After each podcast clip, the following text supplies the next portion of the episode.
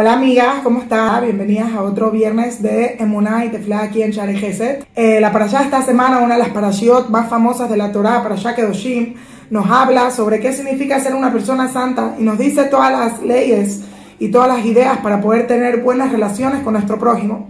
Y encontramos aquí el famoso pasuk, Beahafta le reja kamoja ni Hashem, amarás a tu prójimo como a ti mismo, yo soy Dios.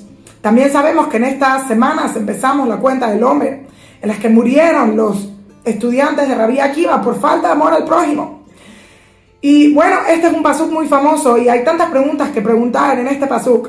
De hecho, una de las canciones judías más famosas dice Rabí Akiva, ama Rabí Akiva, Dice, le reja camoja, seca al gado el Amarás a tu prójimo como, como, a ti mismo. Todo lo demás es comentarios. Y yo siempre tenía una pregunta, ¿cómo puede ser que amar a tu prójimo como, como a ti mismo contiene toda la Torah? Podemos entender que contiene mitzvot de tu prójimo como eh, no robar, no mentir, no causar daño, eh, no tener intereses. Pero ¿en dónde vemos todas las demás mitzvot de la Torah? ¿Cómo puede ser que Rabí Akiva hace un comentario tan fuerte como para decir que toda la Torah está incluida en este pasuk? Beahafta le reja camoja. Amarás a tu prójimo como a ti mismo. Y hay tantas cosas que decir, pero una de las ideas que quiero enseñar creo que nos afecta en todo nuestro diario vivir. Todos nosotros tenemos la pregunta de cómo podemos amar a nuestro prójimo como a nosotros mismos. Si la Torah en sí nos enseña que la vida de uno viene primero, ¿Cómo yo puedo querer, desear para el otro lo mismo que quiero para mí?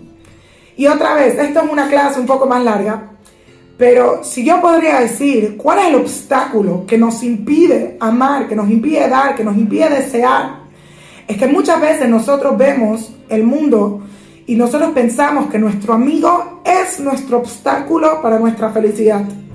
Nos enseñan en el mundo que todo la vida es competencia, que si alguien lo recibe, ya tú no lo puedes tener. Que si ella es número uno, tú vas a ser número dos. Que si él ganó este trabajo, ya está fuera para ti.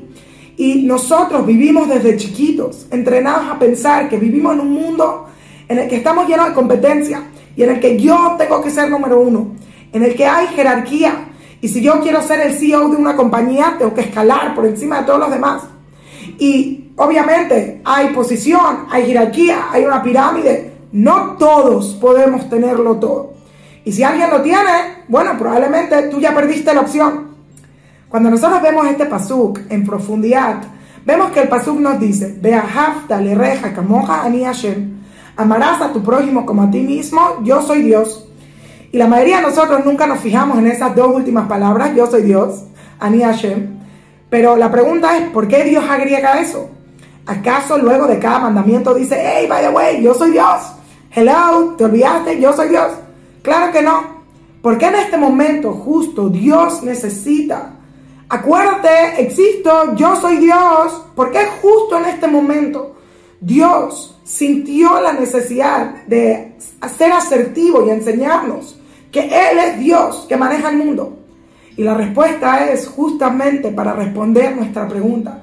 Dice Dios, yo soy el eterno tu Dios, amarás a tu prójimo como a ti mismo crees que no puedes amarla porque ella te lo quitó, porque él lo tiene y tú ahora no puedes tenerlo, porque ahora él agarró el último, la última posición, el último lugar en la universidad. Yo soy Dios. ¿Qué acaso yo no soy dueño del mundo? ¿Qué acaso yo no tengo para darte? ¿Qué acaso yo no te pude haber hecho igual de rica, igual de bonita? ¿Qué acaso yo no podría darte a ti también, tu shidduch, a ti también, hijos? Tu amigo no te quitó nada. Él no es un obstáculo en tu felicidad. No hay competencia. Tú de verdad sí puedes desear para el otro que tenga todo. De la misma forma en la que tú deseas para ti todo. ¿Por qué? Porque yo soy Dios. Yo no tengo límite. Yo tengo todo el banco, toda la abundancia y puedo darte todo. Y si yo no te lo di, no es porque alguien te lo quitó, es porque no era para ti.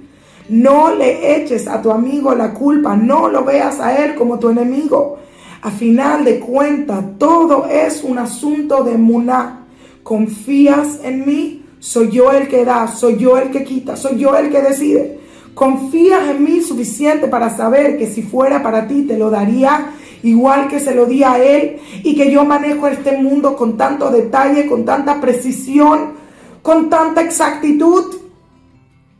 Todo nuestro problema en este mundo es por falta de muná.